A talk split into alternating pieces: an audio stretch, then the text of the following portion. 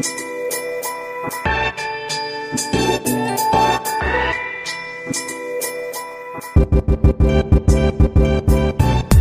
Hallo und herzlich willkommen zu Unboxing Agile, deinem Podcast für besseres Arbeiten von Daniel Reder und von mir, David Hillmann. Wir bereiten dir Themen rund um agiles Arbeiten und die neue Arbeitswelt so auf, dass du sie in deiner Praxis auch umsetzen kannst. Und heute habe ich mit Dr. Cornelia Androff ähm, habe ich einen, äh, einen Gast oder eine Gästin ähm, zu Gast. Wir kennen uns schon ein bisschen länger. Ähm, und ich habe sie heute eingeladen, denn sie ist Expertin für das Thema Theorie U und hat passenderweise das Praxisbuch für wirksame Veränderungen mit der Theorie U geschrieben. Ähm, und diese Folge wird wie immer unterstützt von unserem Werbepartner Blinkist, die App, mit der man in 15 Minuten versteht. Denn äh, da werden Bücher in 15 Minuten zusammengefasst. Man kann da sehr komfortabel das Ganze konsumieren. Ähm, wie immer, der Tipp, lad dir am besten gleich die App runter. Die ersten sieben Tage sind kostenlos und 25% Spaß aufs Jahresabo ähm, mit ähm, oder unter dem folgenden Link, nämlich blinkist.com slash unboxing. Und jetzt geht's auch schon rein in die Folge. Herzlich willkommen, Conny. Hallo David, grüß dich. Grüß dich auch. Wie geht's, wie steht's? Alles gut. so ein bisschen Corona-müde sind wir wahrscheinlich alle und äh, die, wenn die Abwechslung darin besteht, ob man Zoom oder Teams oder WebEx oder GoToMeeting hat, dann werden die Tage lang, aber alles gut. Absolut, absolut. Ja, ich, ähm, wir hatten gerade eben schon ein Vorgespräch ähm, drüber gesprochen. Ich bin heute mal im Homeoffice bei meinen Eltern und äh, nehme hier irgendwie mit, mit, meinem mobilen Mikrofon auf der Schlafcouch äh, auf. Unten schreit das Kind und die Eltern äh, und die Frau. Also äh, mal schauen, ob man das hier hört oder inwiefern man das hört. Das ist ja auch ein bisschen Abwechslung, mal das Homeoffice irgendwie verlegen auch mal. Ja. und ähm, du kommst gerade vom Yoga? Nee, nee, ich wollte eigentlich schon den ganzen ja, Tag auf meine Yogamatte. Äh, ja. Deswegen sehe ich so aus, wie ihr das jetzt gerade nicht sehen könnt. Aber wie das manchmal so ist, dann rufen Kunden an, dann ist was wichtig, dann ergibt sich eine Möglichkeit und insofern liegt die Matte hier und äh, wartet auf mich. Okay, dann, dann hast du ja hoffentlich nochmal Zeit, nach, nach unserem Gespräch direkt rüber zu hüpfen und dann äh, noch ein bisschen sich auszupowern. Ja, genau. Also, ähm, Conny, als allererstes natürlich die Frage, wer bist du eigentlich und was machst du, außer der Theorie U denn so? Okay. Ja, ich bin Kommunikationsberater und Coach. Ich war 15 Jahre lang in der Unternehmensberatung und fand immer, dass man in Veränderungssituationen Menschen noch mehr helfen muss als nur durch interne und externe Kommunikation, wie wir das da gemacht haben. Und habe dann verschiedene Coaching-Ausbildungen gemacht und das erst innerhalb der Beratung und dann ausgegründet als Selbstständige angeboten. Also Beratung, Unterstützung für Führungskräfte, ähm, für Teams, für Unternehmen in Veränderung. Okay, und das machst du schon ähm, wie lang? ähm, ich bin seit zehn Jahren selbstständig. Ja. Und seit äh, angefangen habe ich mit dem Thema Coaching 2008. Und das war auch das Jahr, in dem mir die Theorie U begegnet ist. Und seitdem ja. begleitet die mich auch. Ja. Das, das wäre tatsächlich meine nächste Frage. Wie bist du, ähm, also jetzt wissen wir, wann du darauf gestoßen bist, aber wie bist du äh, darauf gestoßen? Durch Zufall oder im Rahmen deiner Coaching-Ausbildung? Oder wie ist dir die Theorie U begegnet? Das war ganz lustig. Ich war als Trainer eingekauft für, für eine Seminarreihe, für so eine mhm. Workshop-Reihe. Und äh, nach den ersten zwei Workshop-Tagen hatte ich das Gefühl, das ist einfach viel, viel besser als alles, was ich bisher moderiert habe. Und ich hatte das Workshop-Konzept ja nicht selbst gemacht, sondern nur so mhm. Train the Trainer und habe dann die Macher gefragt, was hier eigentlich gerade abgeht. Und dann sagten die nur so, zuckten mit den Schultern und sagten, naja, Theorie U halt. Ja, als wäre das das Selbstverständlichste der Welt. Ja. Und dann habe ich mir Otto Schamers Buch gekauft, das ein echter Brocken ist, sowohl vom Umfang her als auch von der Komplexität und der Komplexität der Sprache. Das war so gar nicht so einfach. Aber ich war halt hoch motiviert, weil ich ja wusste, dass das funktioniert. Insofern habe ich mich da tapfer durchgekämpft, habe es dann noch ein zweites Mal gelesen und inzwischen auch ein drittes wow. Mal und habe angefangen damit zu arbeiten und ja, so bin ich zur Theorie U gekommen. Eigentlich, indem sie mir bewiesen hat, dass sie einen Unterschied macht. Ja, das heißt, also bevor du wusstest, dass es die Theorie U ist, hast du sie in einem Trainingskonzept kennengelernt und dann ähm, sozusagen ja. von hinten in die Theorie. Okay, ähm, das heißt also, um es mal ähm, auf den Punkt zu bringen, ähm, um die Frage zu beantworten, was ist überhaupt die Theorie U? Ist, ist es die Theorie U ein, eine Art Trainingskonzept oder eine Art, mit Menschen umzugehen? Oder wie, wie würdest du das irgendwie in, einem, in so einem kleinen Pitch verpacken, damit man das wirklich versteht. Ähm, die Theorie U ist sehr viel mehr als ein Trainingskonzept. Es ist ein sehr komplexes Gedankengebäude und ähm, man findet darin eine Art Dramaturgie für Veränderung. Also wie kann ich mhm. vorgehen, sodass Veränderung wirklich etwas verändert, wirklich etwas passiert? Weil ich meine, das kennen wir alle, dass so ein Workshop irgendwie cool ist und eine Woche später wieder vergessen. Das soll eben nicht passieren. Und da hat die Theorie U ein, ja, ein bisschen tiefer gelegten Ansatz, der dazu führt, dass Veränderungen wirklich wirken. Okay, also so, so eine Art auch Change Management Framework, könnte man es könnte man so in eine Schublade stecken, wenn man das wollte? Ja, wenn man das wollte, könnte man das so tun, ja. Ah, okay, okay, verstehe. Und, ähm, und äh, aber man kann es jetzt nicht nur anwenden auf, ähm, auf Trainings, äh, wie du sagtest, sondern auch ähm, auf, auf ähm, ja, Veränderungsprozesse letztendlich. Genau. Also ich habe es äh, speziell auch in meinem Buch dann beschrieben, wie man das für ähm, Coaching und Selbstcoaching und äh, für die Begleitung von Veränderungsprozessen nutzen kann. Ähm, es gibt aber auch ganz andere Bücher zum Thema, die die Theorie U in andere Kontexte stellen, im eher pädagogischen oder auch therapeutischen Kontext. Also da gibt es ganz verschiedene Anwendungen. Das U ist letztlich, vielleicht wird es einfacher, wenn wir mal über das U sprechen. Das U ist tatsächlich der mhm. Buchstabe U. Ja? Mhm. Also mhm. da verbirgt sich kein Wort dahinter, sondern es geht um den Buchstaben U. Wenn du den vor deinem geistigen Auge hast, dann hat der so einen linken Balken und so eine Kurve unten und einen rechten Balken. Und das nennen wir Abwärtsbewegung, Wendepunkt und Aufwärtsbewegung. Und mhm. das Spannende an der Theorie U ist meiner Ansicht nach vor allem die Abwärtsbewegung und der Wendepunkt. Ähm, das ist das, der, der Teil der Veränderung, wo man sich wirklich öffnet dafür, etwas Neues zu machen. Und dieser Wendepunkt ist ein Feuerwerk, in dem mhm. ähm, das dann so richtig lebendig wird. Und die Aufwärtsbewegung ist dann Umsetzung in Ideen und Prototypen. Das ist eher klassisch, was man so kennt von Workshops. Aber diese Abwärtsbewegung, dieses Öffnen, dieser bewusste Umgang mit Widerständen gegen Change, der ist sehr besonders und anders. Okay, und das heißt, dass das U zieht sich sozusagen über, über einen relativ langen Zeitraum. Also es ist jetzt nicht so wie ein Design-Sprint oder irgendwas, dass man so sagt, okay, wir machen jetzt irgendwie eine Woche oder zwei Wochen Theorie U äh, oder gehen durch dieses U und danach ist alles gut, sondern das begleitet einen wahrscheinlich durch einen, über einen längeren Zeitraum, je nach Thema. Ich ähm, es gibt Mini-Us und große Us. Also der ja. kürzeste Workshop im U, den ich anbiete, ist drei Stunden.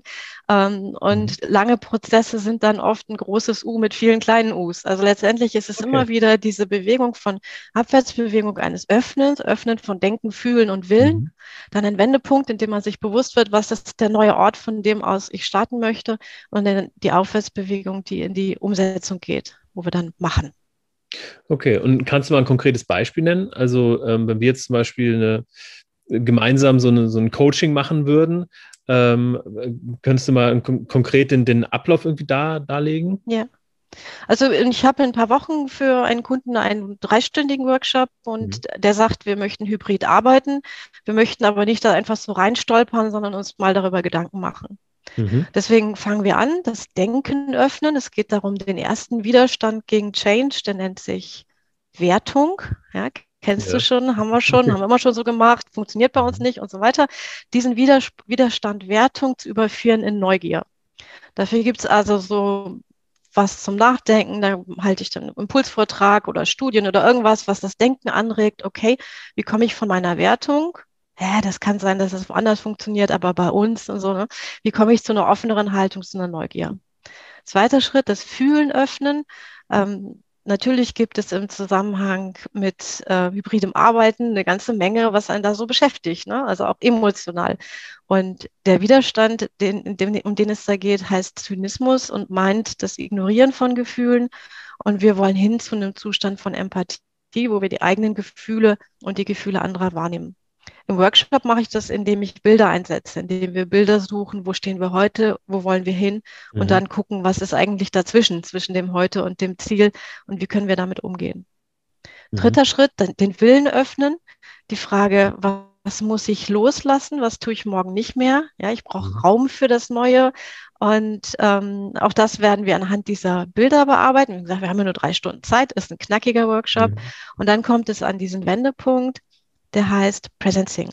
Presencing ist ein Kunstwort aus Gegenwart und Fühlen und meint, dass man mhm. in diesem Moment, in diesem Wendepunkt, äh, die, diese Öffnung, die man vorher erlebt hat, wirklich nochmal für sich selbst klar macht, bewusst macht und dann von einem neuen Punkt aus startet. Ähm, das tun wir, indem wir Journaling machen, also äh, an, durch Fragen geführtes Schreiben. Also alle im Raum haben ihr Journal, haben ihren mhm. Stift, mhm. schreiben und ich stelle so alle paar Minuten eine neue Frage, die wiederum durch alle Perspektiven führt. Okay, Was, das heißt, das heißt also ähm, ganz kurz, ich versuche mich mal in diesen Workshop reinzuversetzen. ja. Ne? Also ich habe mich praktisch als, als Workshop-Teilnehmer auf den verschiedensten Ebenen dem Thema geöffnet, mhm. äh, um wahrscheinlich ja, Kritik abzubauen, Vorurteile abzubauen und einfach ähm, objektiv, so objektiv wie möglich dem gegenüberzustehen. So in der Art? Ja, so offen, so offen wie möglich. Objektiv klingt schon wieder so ein bisschen nach rational und so weiter. Wir wollen ja durchaus okay. Gefühle ernst nehmen, denn das ah, okay. hilft überhaupt nichts, wenn jemand sagt, ja, ja, ich sehe das ja ein, dass das sinnvoll ist und im Bauch krummelt es, weil ja. beispielsweise die Führungskraft ihren Mitarbeitern nicht vertraut, dass sie wirklich was tun. Das ist nun mal beim hybriden Arbeiten ein Thema. Ähm, wenn man das ignoriert, dann ist es nicht aus der Welt, sondern dann muss man sich damit beschäftigen, wie man zu mehr Vertrauen kommt. Und das Schöne an diesem Journaling, also an dem Schreiben, ist, dass ich in dem Moment das Thema, das wir so als Gruppe diskutiert haben, ganz nah an mich heranziehe. Ja, weil ich im Schreiben kann mhm. ich dem nicht ausweichen. Weil ich sagte den Geschäftsführer nach dem Journaling, ich habe jetzt eine halbe Stunde lang nur über mich selbst nachgedacht, ja, und hatte, fand das eigentlich irritierend. Da habe ich gesagt, genau ja. darum geht's. Denn wenn ich nicht selbst ähm, eine Haltung finde zu dem Veränderungsthema, dann werde ich nichts verändern. Und ja. ähm, die Theorie U möchte ähm, den inneren Ort verändern, aus dem heraus ein System handelt. Also diesen inneren Ort oder auch die Quelle, ja, also mhm. in sich drin die Veränderung anstoßen. Und dann kommt die Aufwärtsbewegung, das wird in unserem Beispielworkshop in ähm, Form einer sogenannten Case-Klinik sein. Das ist eine Methode, wo man in Gruppen sehr effizient und gut arbeiten kann und wo die verschiedenen Lösungsansätze, die sich aus den Bildern ergeben haben, dann durcharbeiten und dann ausprobieren können, ob sie die richtigen Ansätze fürs äh, hybride Arbeiten gefunden haben. Okay, und da, ah, ah, verstehe. Also tatsächlich ähm, ist es, also äh, drei Stunden stelle ich mir tatsächlich sehr, sehr knapp vor, aber ja. kann man das auch mal in so einem, ähm, also gut und ähm, mit ordentlich Puffer irgendwie in so einem ein, zwei Tage Workshop auch mal ja. so, ähm, durchziehen? Okay. Zwei Tage ist perfekt, weil man ja. dann mit dem Journaling an Tag eins abschließen kann und dann mhm. über Nacht die innere Weisheit arbeitet und man ja. am nächsten Morgen voller Energie ist. Und das ist wirklich ähm, immer wieder faszinierend für mich. Am ersten Tag ist so ein bisschen Unruhe und wir haben doch noch gar nichts so richtig geschafft. Mhm. Und dabei haben wir innerlich ganz viel geschafft, aber noch nicht so viel auf dem Flipchart. Und am nächsten Tag sprudelt es dann. Und das sind wirklich gute Ansätze und, und mhm. auch wirksame Ansätze, die dann da kommen. Okay, okay. Und, und jetzt nochmal zu dem Journaling. Also was wäre da eine konkrete Frage, die du zum Beispiel stellst? Das sind neun Fragen in der Regel, die ja. durch alle Perspektiven des U führen. Also es sind im Prinzip wieder, es fängt wieder an mit dem Denken, ne? was, mhm. ähm, was, wie beschäftigt dich das Thema, geht übers Fühlen, wer ist dein Team, guck in dein Team, wer unterstützt dich, mhm. geht in das zum Willen, ne? was, was machst du in Zukunft nicht mehr, mhm. ähm, wo siehst du schon die Saat des Neuen, was möchtest du in nächster Zeit tun. Es gibt auch so eine Helikopterperspektive, ne? nochmal von außen auf das mhm. Thema und sich drauf zu gucken. Also es ist ist, das äh, Journaling ist ein kleines U im U. Mhm. Und also mit den mit, mit mehr oder weniger standardisierten Fragestellungen, die, die nicht ja. so viel abweichen. Ja, also die Perspektivierungen, die da drin sind, die sind gleich und dann passe ich das immer auf das jeweilige Thema an. Ähm, es ist nicht so gedacht, dass ich eine Frage stelle und du schreibst die Antwort auf und dann guckst du ja. hoch und sagst, habe ich das gut gemacht, sondern es ist tatsächlich so, das Ziel, in einen Flow zu kommen, dass man ah. schreibt und schreibt und schreibt hm. und dann hört man vielleicht die Fragen, die ich reinwerfe, so ein bisschen. Deswegen muss ich die auch immer so ein bisschen so zwei, dreimal unterschiedlich formuliert mhm. stellen. Denn beim ersten Mal störe ich den Flow und beim zweiten Mal habe ich vielleicht die Chance, dass es verstanden wird und beim dritten Mal stelle ich das dann sehr klar. Also aber es ist tatsächlich eher so ein Schreibfluss, der ja. eben durch die Fragen in verschiedene Perspektiven geführt wird. Okay, und wie lange dauert das Journaling? Otto Schama sagt niemals unter 40 Minuten.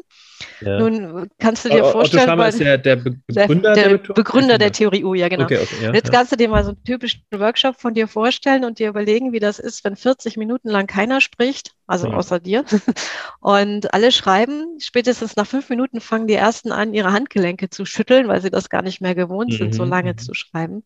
Insofern bin ich da ein bisschen äh, toleranter oder flexibler und ähm, gucke, was halt geht, was in den Workshop passt, was zu dem Team passt. Ähm, aber wie gesagt, sind in der Regel so um die neun Fragen. Insofern unter 20 Minuten wird das dann auch wirklich ja. schwierig. Ja. Und das Schöne am Schreiben ist, dass du beim Schreiben das Denken so ein bisschen verlangsamt. Das muss ja, die Hand muss ja mhm. mitkommen. Und dabei vertieft sich das Denken auch und es wird mhm. verbindlicher. Und das ist ein Prozess, der ein bisschen Zeit braucht. Und, ja, ja, klar. In der Regel danach brauchst du auch eine kleine Pause, ein kleiner mhm. Spaziergang. Mhm. Diese Journale werden nicht vorgelesen oder so, sondern die sind für dich selbst. Ah, okay, ich erlebe okay. das aber immer wieder, dass dann im Zuge des Workshops immer wieder Leute ihr Journal hervorkramen und sagen, ah, dazu hatte ich auch einen ganz tollen Gedanken gestern oder so. Und ich habe es auch erlebt, dass noch Jahre später, wenn ich wieder bei dem Kunden war, Leute diese Hefte hatten und sagen, ja, das nehme ich bis heute für alles, was wichtig mhm. ist. Also es ist schon ein sehr besonderer Moment. Okay. Ähm, Theorie U gehört zu dem Methodenbereich der, der Mindfulness, der Achtsamkeit und auch mhm. Schreiben ist eine, eine Methode, wirklich tiefer zu kommen und mhm. ähm, ja, ich denke mal, daran liegt das auch, dass Theorie U einfach funktioniert, weil es nicht an der Oberfläche schraubt. Und ähm, das funktioniert auch online, oder? Also so von der Theorie her? ähm, ja, so von der Theorie her. ich würde tatsächlich Präsenzveranstaltungen für sowas tendenziell bevorzugen. Ja. Es hängt vom Thema ab. Und ja. ähm, klar, wir können heute fast alles online, aber ähm, diese Aufwärtsbewegung, wenn wir dann ins Gestalten kommen, da sagt, äh, also da, da würde zum Beispiel ein Design Thinking Prozess wunderbar reinpassen. Ne? Mhm. Ne? Man hat ja. diese innere Haltung gefunden und die Offenheit und ist bereit für das Neue. Und dann steigst du mit einem Design Thinking Prozess an. Geht das online? Ja. Können wir dabei mhm. kneten oder mit Lego bauen? Schwierig. Ne? Also insofern ähm, ja, ja. Priorität für, für Präsenz. Aber wenn das mhm. nicht geht, dann ja, behelfen okay. wir uns. Und man kann ja, also gehe ich jetzt mal von aus, dann auch je nachdem, was man für ein Themengebiet hat, was man für, für eine Zielgruppe da hat, je nachdem, wie divers die ist, wie, wie einig die sich schon vorher sind, wie offen die dem Thema vorher sind, kann man sicherlich dann auch wahrscheinlich dann in der Vorbereitung oder wirst du dann auch sagen, okay, ich mache die eine Seite, den einen Balken vom U jetzt ein bisschen weniger, äh, den anderen ein bisschen mehr. Vielleicht haben die ja auch ein Team, was irgendwie ähm, sowieso Innovativ Innovativtechniken hat. Deswegen ähm, machst du vielleicht das, was, was nach dem Journaling kommt, vielleicht nicht so, nicht so intensiv oder, oder hast du schon das für dich sehr, sehr standardisiert, weil du sagst, okay, das muss, das muss schon äh, sowohl auf der einen Seite als auch auf der anderen Seite, als auch beim Journaling seine Zeit haben? Mhm. Oder ist es sehr individuell? Entschuldige, dass ich gerade stocke, aber bei mir vom Fenster läuft gerade ein Fuchs entlang. wow. Das ist scary. Ich hoffe, meine Katze bringt dich in Sicherheit. Ähm, du kannst es gerne rausschneiden, aber es nee, erklärt meine drin. Atemlosigkeit. Das, ich, das, das, hat man ja auch nicht alle Tage und der sieht ziemlich struppig ja. aus. Also das okay. ist nicht nur authentisch, sondern auch wirklich sehr, sehr ungewöhnlich. Also ein Eichhörnchen ja. hier und da. Ja. Ja, ein Eichhörnchen, aber ein wow. Fuchs von dir. Okay. Ähm, du hast gefragt nach der, also letztendlich äh, achte ich immer sehr auf die Gruppe. Ja, ich habe schon so eine Vorstellung davon, wie so eine Taktung ist, dass man sich mhm. für die Abwärtsbewegung auf jeden Fall viel Zeit lässt und sich da auch ähm, nicht mit vorschnellem Ja, ja irgendwie zufrieden gibt, sondern wirklich tief eintaucht. Auch das Journaling braucht Zeit. Und ich glaube, dass diese, diese dann so Prototypen und so weiter, so praktische Dinge erarbeiten, kann man zur Not auch in, in zum Kunden oder ins Unternehmen reingeben und sagen, okay, wir sind da jetzt nicht so weit gekommen, wie wir wollten. Das könnt ihr auch gut ohne mich weiterarbeiten. Für diesen, diesen in die Tiefe kommen, die Widerstände aufbrechen, ne? von Wertung zu Neugier, von Zynismus zu Empathie, von Angst zu Mut. Dafür braucht es eigentlich den, den Prozess und dafür sollte es viel Zeit geben. Aber ich bin da immer sehr flexibel und passe mich dann auch an die an die Gruppe an. Ja. Mhm.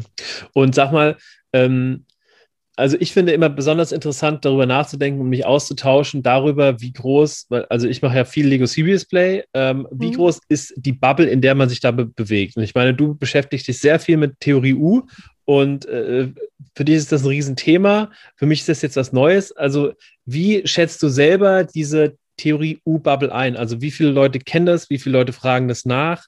Wie viele Leute machen überhaupt äh, oder führen, führen Change-Prozesse anhand der Theorie durch? Hast du da irgendwie eine Einschätzung? Also es gibt international eine sehr große Community. Ja, okay. ähm, das ist äh, die sogenannte Presencing Community und äh, die Theorie U ist von Otto Schama auch gar nicht jetzt nur so für, ähm, für Unternehmensprozesse gedacht, sondern das eigentliche Ziel der Theorie U ist, die Welt zu retten. Und das meine mhm. ich ganz ernst, weil das meint er auch ganz ernst. Und viele von den Projekten, die die starten, ähm, ob das in, in, Gemeinden ist, ob das auf äh, größeren Ebenen ist, sind wirklich großartig, ne? weil sie dafür geeignet sind, viele Menschen in einen mhm. Prozess zu bringen und gemeinsam ähm, zu einem neuen Ziel zu führen. Und da passiert unglaublich viel. Ich habe da überhaupt keinen Überblick. Ich habe, wie gesagt, die kennengelernt und dann für, für meine Zwecke in meinem beruflichen Kontext angewandt. Und es war 2019, als ich in meinem Working Out Loud Circle, weiß nicht, kennst du Working Out Loud? Nehme ich an. Also mhm, so ein, ja. ne? ähm, mir die, dieses, diese Agenda da angeguckt habe, diesen Circle Guide und dann zu meinen etwas verwirrt guckenden Mit-Circle-Mitgliedern sagte, das ist ja ein U. Und ähm, dann sagten die, was ja. meinst du denn damit? und dann habe ich denen gezeigt, wie, wie, halt in diesem Circle tatsächlich das Denken, das Fühlen, der Wille und dann in die Umsetzung, wie das eigentlich ziemlich gut passt und habe mhm. dann für mein Working Out Loud Ziel gewählt, wieder stärker mich mit der Theorie U zu beschäftigen. Habe dann einen TED Talk dazu gehalten, TEDx Talk in Frankfurt im Dezember 2019 und letztendlich ähm, so ein bisschen überlegt, mal ein Buch zu schreiben, aber das Buch habe ich dann nur geschrieben, weil im März 2020 aus bekannten Gründen mein Kalender sich innerhalb von 48 Stunden von voll ausgebucht zu komplett leer gewandelt hat. Und da war auf einmal Zeit. Und dann habe ich das Buch geschrieben. Wir sagen, ich bin nicht so in der Community. Ich habe das immer benutzt, diese Theorie. Ich habe damit gearbeitet. Ich habe dann, als ich angefangen habe mit dem Buch, mal geguckt. Ich habe über 20 U-Prozesse sofort in meinen Unterlagen noch gefunden, die ich begleitet habe.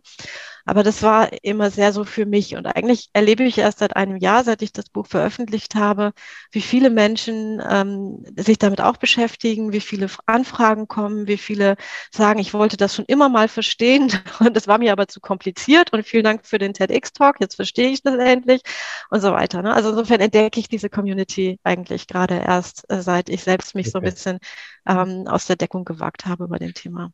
Jetzt hast du gleich äh, mehrere Sachen angesprochen, was, äh, was tatsächlich auch noch äh, mich sehr interessiert. Wie ist es denn zu diesem TEDx-Talk gekommen? Weil das ist ja, TEDx ist ja wirklich unter den ganzen, ich sag mal, Experten ihres Fachs ist ja TEDx so das, ähm, der Olymp, könnte man ja fast sagen. ne? ähm, wie, wie, ist, wie ist es dazu gekommen? Ich äh, habe das mitbekommen, weil ich da von den Organisatorinnen einige kenne, dass die TEDx Gallows Woman Edition auflegen, habe mich beworben und ich war ehrlich gesagt erst auf Platz vier und dann hat aber Platz eins gesagt, ähm, sie wollen doch nicht und dann bin ich nachgerückt. Und so kam das. Und dann habe ich ähm, ja habe ich äh, das gemacht. Ich war sehr aufgeregt. ja, das glaube ich. Aber also ich habe den äh, Talk ja auch ähm, gesehen. Du warst ja auch schon mal in, äh, in, in einem Meetup, was ich organisiert habe und hast auch schon mal mhm. über die Theorie äh, gesprochen. Und ähm, also ähm, ich finde, äh, da, da ja, gibst du das auch sehr praxisnah wieder, ne, das Thema Theorie U. Glaubst du denn, durch diesen äh, TEDx-Talk hat das Thema Theorie U noch eine höhere Reichweite bekommen? Oder ähm, ich weiß jetzt, ich kenne auch die, die Klickzahlen nicht. Also ist, mhm. ist das ein Video, was, was oft geschaut wird? Ich meine, TEDx hat ja schon mal eine Grundreichweite, ja. die, die, mitgebracht ja. wird. Ich weiß die aktuellen Zahlen auch nicht, aber ich weiß, dass es, was, was viele an meinem Zugang schätzen, ist, dass es so praxisnah und einfach ist. Ja.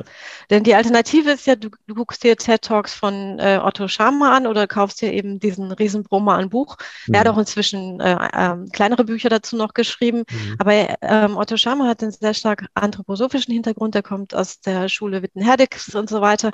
Und er hat eine Sprache, die viele für etwas esoterisch oder verbrämt oder einfach kompliziert empfinden. Und dadurch, dass ich anders an das Thema herangehe, indem ich sage, schau mal her, du kannst, kannst in meinem Buch, kannst du so eine Agenda dir nehmen für einen Workshop, da sind jeweils verschiedene Methoden, probier es mal aus, guck, ob du den Unterschied spürst. Und wenn du das gemacht hast, dann kannst du eine Stufe tiefer gehen und dich damit beschäftigen, welche Fähigkeiten brauche ich denn, um U-Prozesse noch mehr in die Tiefe zu führen. Da geht es um Zuhören, um Schreiben, um mhm. kreatives Denken. Und dann kann ich immer weiter einsteigen und immer tiefer einsteigen in, in die Theorie hinter der Theorie U. Ähm, aber ich muss nicht, ne, ich muss nicht von diesem komplexen Gedankenwerk kommen. Ich kann aus der Praxis herauskommen. Und ich glaube, das macht vielen Spaß, dass man sagt, ich probiere das mal aus. Ich, ich spüre den Unterschied. Ich, ich verstehe, was da passiert. Und dann kann ich Schritt für Schritt immer, mhm. ähm, ja, immer intensiver damit arbeiten. Das heißt, dass, ähm, dein, dein, Buch ist wirklich ein, Praxisleitfaden und das ja. ähm, kann man ja sich, sich wirklich mal zu einer Workshop-Planung dazu nehmen und sagen, okay, jetzt, jetzt hole ich mir da mal wirklich ein paar Tipps raus und konkrete ähm, Agenten ja. oder, oder Framework-Bestandteile und nutze die einfach mal.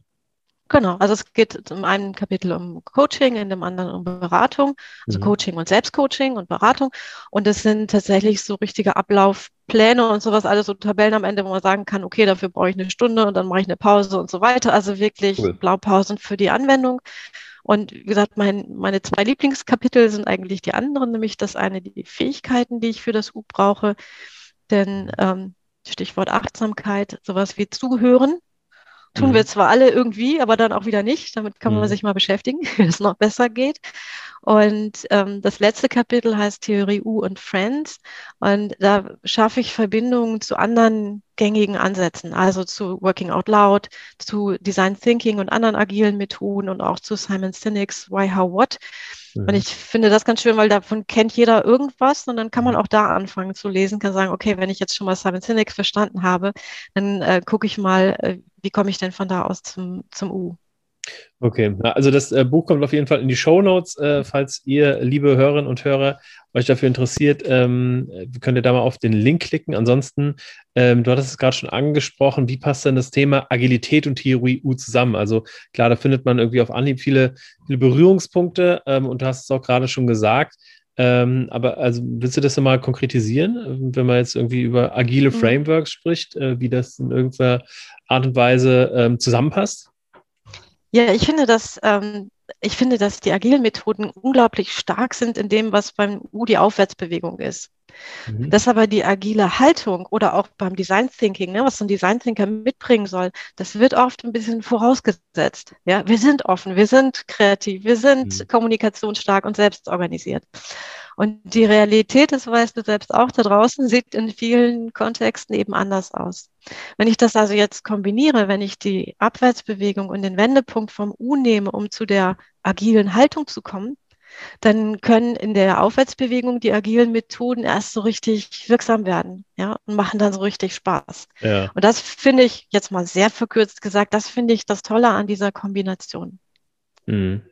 Ja, also voll. Ich, äh, ich, bei mir kommen da auch schon ganz viele Gedanken auf. Also ich finde die Theorie U, also wenn man das mal aus, aus der Perspektive eines ähm, Beraters rund um Agilität äh, irgendwie betrachtet, obwohl da ist mein Mikrofon umgefallen, ähm, ähm, betrachtet, dann, ähm, dann, macht die, dann macht Theorie U füllt die Lücke auf, die eigentlich am Anfang äh, steht und die man halt oft nicht sieht. Ne?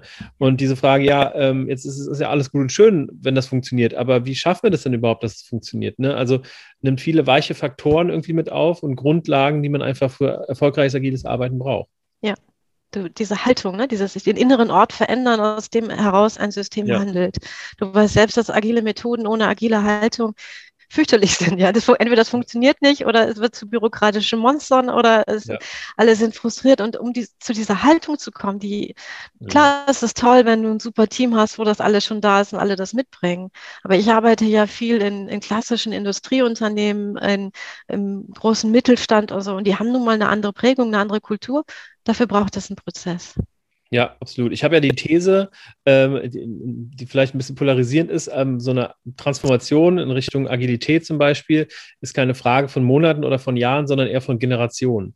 Ne? Weil, weil die Denkbilder ähm, oder die, die, das, was man ein Leben lang erfährt und diese Arbeitsweisen, die man ein Leben lang durchmacht, gerade in, in tradierten Unternehmen, dass man die einfach nicht, nicht ablegen kann. Und Theorie U ist, finde ich, eine, eine adäquate Antwort darauf oder, oder eine, eine ein Gegenpol, weil es ja eben dafür sorgen kann, äh, dass eben Denkmuster einfach über, ja, nochmal in Frage gestellt werden und ja. intrinsisch praktisch geändert werden. Ja, ja toll, finde ich cool. Ähm, die letzte Frage, die ich tatsächlich habe, ähm, bildest du denn auch aus in dem Thema Theorie U? Also wenn man jetzt irgendwie Theorie U als ähm, zum Beispiel ne, in meinem Fall jetzt als Trainer irgendwie lernen möchte muss ich mir dann das Buch kaufen und das dann studieren? Äh, oder kann ich da auch wirklich mich zum Theorie-U, Trainer, Coach, whatever ausbilden lassen? Also das Buch kaufen finde ich eine total gute Idee. Absolut, ja. ähm, Otto Schama hat sein Modell sehr stark geschützt. Also man kann nicht einfach hingehen und sagen, ich mache jetzt hier Theorie-U-Workshops, sondern mhm. ähm, das passiert innerhalb der Presencing Community und da gibt es auch hervorragende Ausbildungsangebote, online wie in Präsenz. Ähm, ich selber mache das nicht äh, und ich es kann sein, dass ich hatte mal so einen Praxisworkshop letztes Jahr angedacht. Da ist dann mhm. leider die Akademie äh, vorher zu, ähm, gestorben, bevor das Seminar stattfinden sollte. Das ist aber dann wirklich Praxisworkshop und Anwendung. Ähm, die eigentliche Theorie U lernt man am besten bei Otto Schramer im, im U-Lab oder in der Presencing Community. Die haben auch äh, lizenzierte Trainer und, und Institute hier in, in Deutschland. Also das ist kein Problem. Da findet man auf jeden Fall guten Anbieter. Ich habe selbst auch dann im U-Lab nochmal die ganzen Kurse gemacht, als ich mit dem Buch angefangen habe, weil ich dachte, kleine Auffrischung für den Praktiker. Und da sind wirklich ähm, Sessions dabei, die einen äh, sehr beschäftigen können. Also es lohnt sich auf jeden Fall, da mal reinzuschauen, wenn man man sich für Theorie U interessiert. Ja, okay, ansonsten für alle, für alle Praxisfragen entweder äh, mit deinem Buch oder äh, dich auch persönlich ähm, anhauen. Äh, wie, wie reicht Klar. dich auf LinkedIn? Ja, am besten auf LinkedIn, ja. Ja, also es gibt gar nicht so viele Cornelia Andriovs, insofern sollte das kein Problem sein, mich auf LinkedIn zu finden. Meine Firma heißt Kraft und Partners, auch die findet man relativ gut und ich bin total offen für Austausch und ähm, ich habe am Montags eine Session gemacht bei den Lernonauten, das ist so eine Initiative, die sich mit Methoden für Lernen beschäftigt und da ist eine Frage offen geblieben von einem Coach und dann jetzt telefonieren wir halt und äh, ne, er hat gesagt, wie gehe ich mit Angst um? Und das ist natürlich ein super spannendes Thema, das haben wir in ganz vielen Prozessen. Da habe ich gesagt, das kann ich jetzt nicht in drei Minuten in der E-Mail beantworten, lass uns telefonieren. Und ich finde sowas für mich selbst auch immer spannend. Ich profitiere davon und wie gesagt, sehr gerne über LinkedIn oder über meine Website anfunken. Ja, okay, sehr schön. Ähm, dann gibt es jetzt noch einen, den, den Buchtipp äh, von mir einmal. Ich bin sehr gespannt, ob du das Buch kennst oder, oder ähm, über deine Meinung. Also der, der Buchtipp äh, von Blinkist habe ich gerade vor einer oder zwei Wochen bei Blinkist gehört, zusammen mit meiner Frau im Auto. Ähm, und zwar ist es das Buch äh, Liebe in Zeiten des Hasses von Florian Illes, ähm, der in seinem Buch die Frage beantwortet, wie hat man denn eigentlich vor 100 Jahren, also etwa 100 Jahren, geliebt? Ähm, und dazu hat er ganz viele prominente Beispiele rausgesucht und beschreibt, wie so ähm, Techtelmechtel und Beziehungsgedöns äh, äh, zwischen berühmten Philosophen, Künstlern und Menschen aus dieser Zeit in den 30ern und 40ern so aussahen. Und ich muss sagen, also ähm, das passt natürlich jetzt gar nicht zu diesem professionellen, äh, agilen Theorie-U, ne? aber ähm, das Buch hat mich wirklich beeindruckt, weil es mal eine ganz andere Dimension aufwirft. Man kennt ja irgendwie ähm, diese ganzen Namen aus dieser Zeit nur von dem, was sie gemacht haben, ob das jetzt Buchautoren sind oder Schauspieler oder sowas. Ähm, aber wer da mit wem was gemacht hat und wie das alles so gekommen ist und wer dann irgendwie noch äh, daraus komische psychische Sachen entwickelt hat. Also ein, ein richtig spannendes Buch und ähm, das übrigens auch ein Buch, was, was wir uns jetzt ähm, äh, oder was sich meine Frau schon bestellt hat, weil, das, ähm, weil wir mehr Geschichten lesen wollen ähm, als die, die wir da gehört haben. Aber ähm, wie gesagt, ein sehr, sehr guter Buchtipp. Kennst du das? Nein, ich kenne das nicht. Also Liebe in Zeiten der Cholera kenne ich, aber Liebe in Zeiten des Hasses nicht. aber es erinnert mich ein bisschen an ein Buch, vielleicht gibt es es auch bei Blinkes, musst du mal schauen. Das heißt, äh, die philosophische Hintertreppe ist von Wilhelm Weißschädel ah, okay. und erzählt äh, und erklärt dir die grundlegenden philosophischen Gedanken der großen philosophischen Philosophen anhand ihrer Lebensgeschichte. Ah, ähm, wow. Das ist nicht mehr ganz taufrisch, das Buch, weil ich weiß, dass ich das im äh, Philosophieunterricht in der Schule gelesen habe. Und das ist schon ehrlich gesagt ziemlich lange her, dass ich in der Schule war. Aber ich finde, Geschichten erzählen ist sowieso großartig. Machen wir in U-Prozessen auch ganz viel Storytelling. Ähm, Geschichten äh, bringen so viel, äh, so viel mehr als, als, als mhm. bloße Fakten. Und mhm. insofern ist, ob jetzt über die Liebesbeziehung oder die Lebensgeschichten, finde ich das einen ganz tollen Zugang. Und ich werde nachher mal in meinem Blinkist-Account danach suchen. Du bist auch Blinkist-Abonnent? Äh, mein Mann. Sehr schön. Also falls, falls glaub, ihr liebe... Ich glaube, der lässt mich mal reingucken. ja, falls, falls ihr liebe Hörer oder ähm, Hörer auch Lust habt, da mal reinzuhören in Liebe in Zeiten des Hasses oder ganz viele andere Bücher, äh, dann schaut doch mal auf blinkist, b-l-i-n-k-i-s-t.com slash unboxing. Da ähm, bekommt ihr 25% ähm, Rabatt ähm, aufs Jahresabo und die ersten sieben Tage sind sowieso kostenlos. Also schaut auf jeden Fall mal rein. Ähm, Conny, ich habe auf jeden Fall noch die Frage nach einer Fortsetzung. Wie, wie steht es ähm, um deine Autorenkarriere? Jetzt hatten wir es ja gerade mit Büchern. Ähm, ja. Wie, wie äh, ist dir das Schreiben so leicht gefallen? Hat es dir so ja. äh, gefallen, dass du noch ein weiteres Buch schreiben möchtest? Also ich schreibe sowieso sehr gerne, meistens halt auf LinkedIn. Ähm, und ich habe dieses Buch tatsächlich in acht Wochen geschrieben, weil ich ja nicht wusste, wie lange dieser wow. Lockdown dauert. Und es war tatsächlich so, dass an dem Tag, an dem ich das meinen Testlesern geschickt habe, meine Kunden zurückkamen und sagten, ja, okay, das dauert jetzt hier irgendwie zu lange, jetzt müssen wir doch mal irgendwie anders arbeiten. Also wirklich ja. die acht Wochen, die meine Kunden abgetaucht waren, in denen habe ich das Buch geschrieben. Ähm, ich habe mal darüber nachgedacht, ein Praxisbuch für wirksame Führung zu schreiben. Mhm. Ähm, meine, ich, ich wurde gefragt, ob ich nicht ein Praxisbuch für wirksame Erziehung schreiben könnte, weil meine beiden Kinder so wunderbar sind. Aber da habe ich gesagt, das ist mir zu privat. Ja, da, ich habe da ja, ja nur n gleich zwei, also da weiß ja jeder, von wem ich dann immer so rede. Ja, ja, ja. ähm, das ist noch nicht so, so ganz raus. Ähm, ja, mal gucken. Also ich schreibe auf jeden Fall super gerne. Ich wandere auch sehr viel und auf meinen Wanderungen entstehen Texte in meinem Kopf. Und da sind auch so, ist auch die eine oder andere Buchidee dabei, aber da ist noch nichts spruchreif. Du warst auch letztes Jahr auf dem Jakobsweg, oder? Ja und nein. Also ich habe äh, vor ein paar Jahren gesagt, wenn mein letztes Kind aus dem Haus geht, gehe ich auf den Jakobsweg. Mhm. Und damit meine ich natürlich den in, in, in, Frankreich und Spanien nach Santiago de Compostela. Mhm. Und dann habe ich letztes Jahr beschlossen, weil jetzt, also das, mein letztes Kind geht dieses Jahr aus dem Haus, dass ich schon mal so ein bisschen so einen Systemcheck mache, ne, ob mein Körper das mag, so lange zu wandern. Und deswegen bin ich eine Woche von Fulda nach Frankfurt auf dem deutschen Jakobsweg gewandert mhm. und vor zwei Wochen von Frankfurt nach Worms. Das sind immer so 120 Kilometer, fünf Tage und bisher ist der Systemcheck sehr erfolgreich verlaufen. In zwei Wochen bin ich beim Mammutmarsch in Hamburg dabei, 42 Kilometer in, an einem Tag, also hintereinander weg. Also Marathondistanz, ja. die ich bisher nur gejoggt bin, jetzt mal wandern. Ich finde, das ist einfach eine tolle Sportart und ein toller Ausgleich mhm. zu diesem ganzen Homeoffice und Videokram. Einfach mhm. raus, bewegen, Natur, der eine oder andere Fuchs ähm, ja.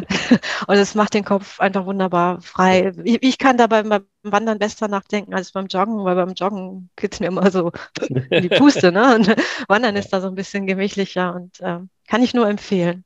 Wow, cool. Ja, finde ich mega.